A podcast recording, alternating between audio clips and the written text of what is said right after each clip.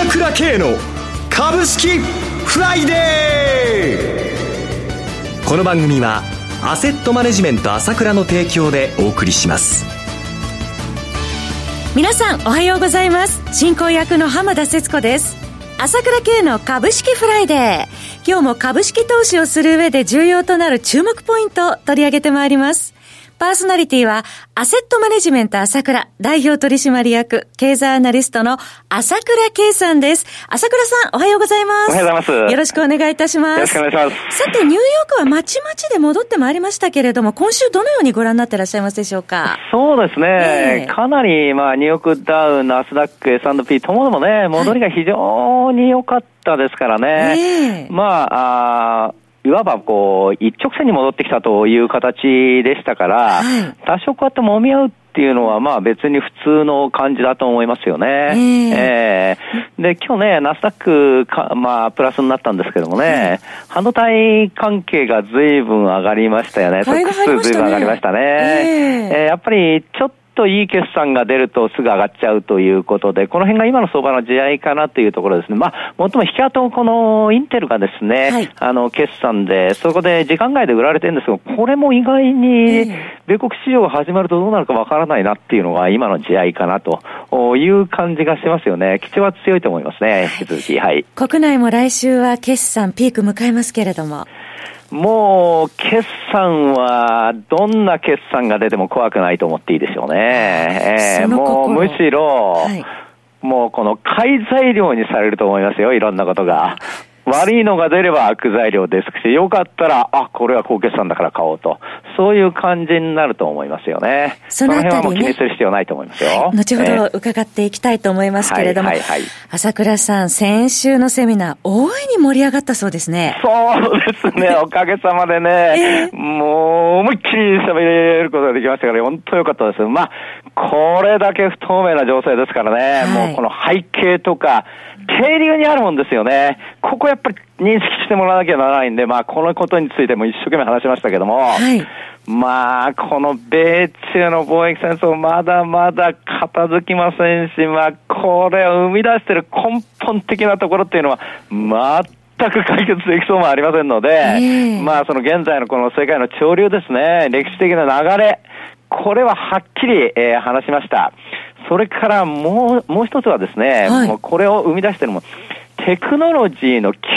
速な進歩ですよね。はい、これがやっぱりこう、現在の状況を及ぼしているのと、世の中にものすごく大きな影響を与えているわけですよね。人工知能などね。そうなんですよね。はい、それでまあ、実際人工知能に席巻されちゃってね、もうこの株式市場だって そうだし、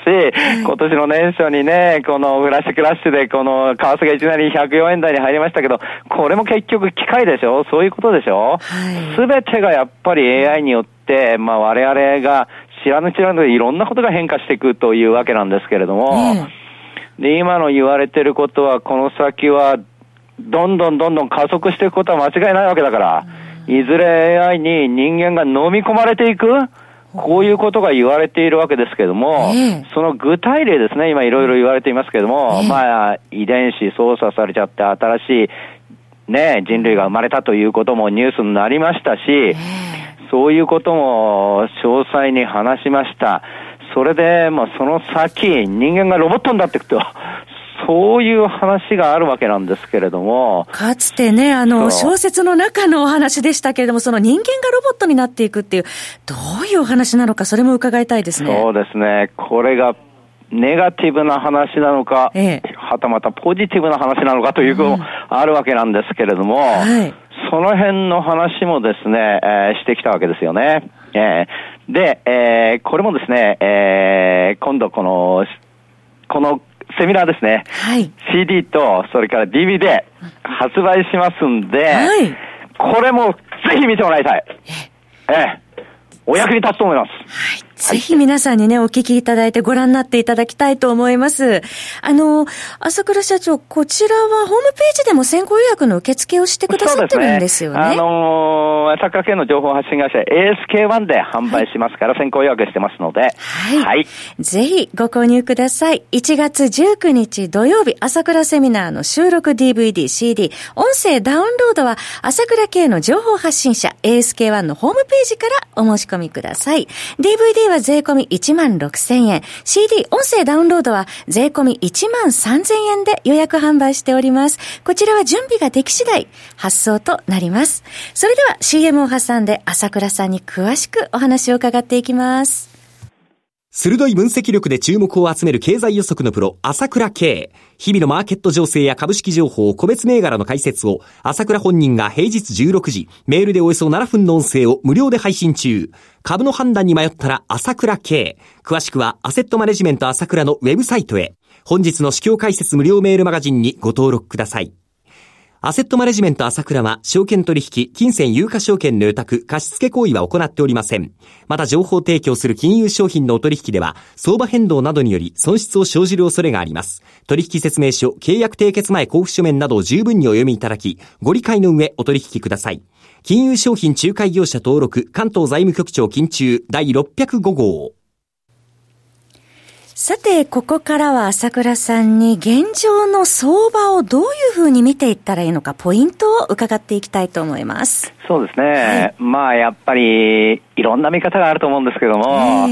まあ、上がってほしいと思ってる人にとっては、重たいなっていう気持ちが常にあるでしょうし、はい、まあ、ちょっと下がるんじゃないかなと思ってる人は、まあ、意外にすごく硬いなって感じで思ってるんじゃないかと思うんですけれども。アメリカ株に比べると日本株出遅れ感がありますよね。それはやっぱりありますよね。えー、それがまだ修正される局面だと見てます。はい、で、今、まあ、底堅いんじゃないかと言いましたけども、えーまあ、例えば3日続落ということで日経平均なんですけれども、はい、これはまあ、96円安、29円安、19円安ですから、その、それほどひどいという状況ではないわけですよね。3日間で140円ほどですもんね。そうですよね。えー、で、この日経平均は3日続落なんだけども、はい、トピックスはもう昨日3日ぶりに反発しているわけだ。はい。で、いつも言ってるけど、マザーズに関しては続伸なんですね。強いですね。2日連続上がってるわけですよ。すでにまあ12月25日から30%近く上がっているわけですけれども、はい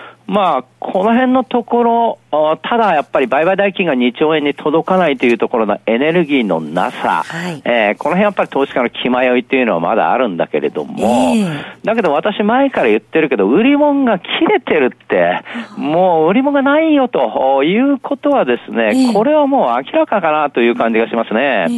現実にその数字を見てもですね、結局日本の投資家で誰が売るのという感じになっちゃってるわけです。はい、要は、生損保なんかもあんまり売らなくなっちゃってますし、えー、まあ、都銀地銀は若干売るんですけれども、はい、法人は売らないですし、個人は上がってこなきゃ売らないし、この間おいしおで投げちゃったからもう売る玉がないっていうところですよね。外国人はどうですかそうなんです。外国人だけなんですよね。えー、で、外国人投資家がやっぱり売ってきたっていうのは、まあ、去年から下げてるこの、まあ、主因なわけですけどもね。はい、まあ、12月1兆1000億って、この1ヶ月で1兆円売るっていうのは、こう、頻繁に出てくるようになりましたけども。ものすごい売りでしたよね。そうです。リーマンショックの時でさえ、1ヶ月1兆円がやっとでしたよ、売ったっていうのが、相当売ったわけですよね。で、1月に関しても、まあ、第1週2000億、第2週3000億弱売ってますので、はい、相当売ったんですけれども、第3週は500億になってきましたから、やっぱり多少切れてきてますよね。えー、だからやっぱり売り物がもうじわじわじわじわ少なくなってきてると、いうことは現実にあるわけ。だから、相場が不思議なもんで売り物がなければ上がりやすくなるわけですよ。やっぱりその辺の相場におけるサインっていうのは私前から言言ってきましたけども、やっぱり見逃すべきではないんですね。最初のこの第一週の時だったかな、安家電機注目ですよと言って、先週は山本さんと一緒にね、その、日本電産、今日注目ですねって、ちょうど1週間前でしたよね。下方修正見通しの後でしたもんね。そうですよね。えー、何しろ最高益が14%減益になって6年ぶりに減益だってね。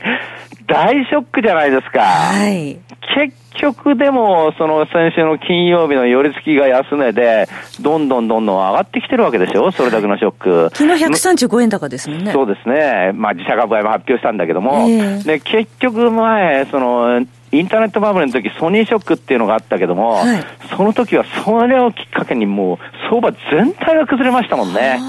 逆に日本電産の先週の話は日本電産がまあ、寄り付き安で上がってきたことによって先週の金曜日上げたわけだけども、えー、この辺、相場の、いわゆるこの気分とか、うん、その、環境がやっぱり違ってるっていうのをやっぱり感じ取ってもらいたいわけ。これは、こう、ロボットが教えてくれるわけじゃないし、誰も教えてくれるわけじゃないんだけど、いやいや、ちょっと今相場変わってきてるなっていうの、これが相場感であり感性なんだけれども。ムードであり。そうです。それで、まあ、おとといのハーモニックドライブですね。はい。これもまあ、ロボットでは相当ないい会社で、まあ、時価総額、これジャスダックと言ったって、時価総額1兆円に届こうかというところまで行った会社ですから、相当な会社なんですけれども、えー、これがまた10、12月の受注が8割減。あ、おととい発表ありましたもんね。8割は、驚きましたね。8割受注がね、減っちゃったっていうのが、えー、確実にあらゆる人の想定を超えてますよ。普通の会社で8割売り上げやっちゃったらどうなっちゃいます？そうですよね。そうですよ。それにもかかわらず、やっぱり寄り付きが安ちょこちょっと安かっただけで、盛り返してきてるっていうのと、ハーモニックドライブについては、もう、昨年の12月25日と1月4日がダブル底で安値になって上がってきちゃっていて、それでまたちょっと下がっただけでまた上がってるということになってるわけです。3000台半ばまで戻ってますもんね。そうです。っていうことは、えーまあ、いわゆる相場がもう、やっぱり売り物なくなってきて、朝倉のようにちょっと変わってきてるな、ということをですね、私は感じてもらいたいんですよ。これが感性なんです、感性。いや、ちょっと違うなと。いろんなこと言って弱気なことは言うけど、いや、ちょっと、相場は意外に底堅いぞと、そういうふうに捉えてもらいたいんですよね。えー、で、えー、現実に今日も日経の方では旭化成が自社株買いということを発表しました。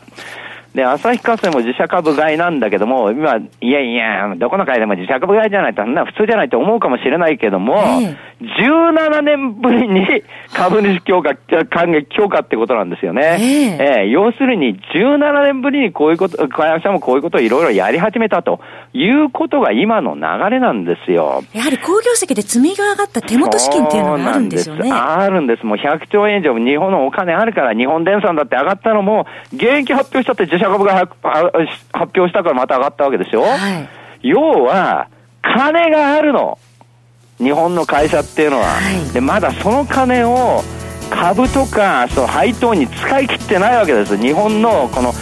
いわゆるその還元率っていうのは43%、アメリカは100%ですからね。まだまだですね。まだまだ配当も上げられるし、自社株買いもできるし、そういうな波が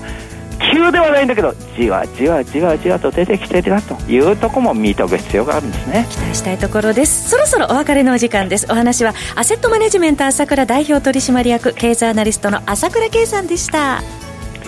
私朝倉慶が代表を務めますアセットマネジメント朝倉では SBI 証券楽天証券ショーペンジャパンウェルス並みの口座開設業務を行っています。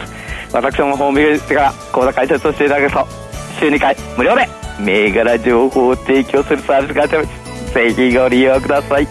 それでは今日は週末金曜日頑張っていきましょうこの番組はアセットマネジメント朝倉の提供でお送りしました。最終的な投資判断は皆様ご自身でなさってください。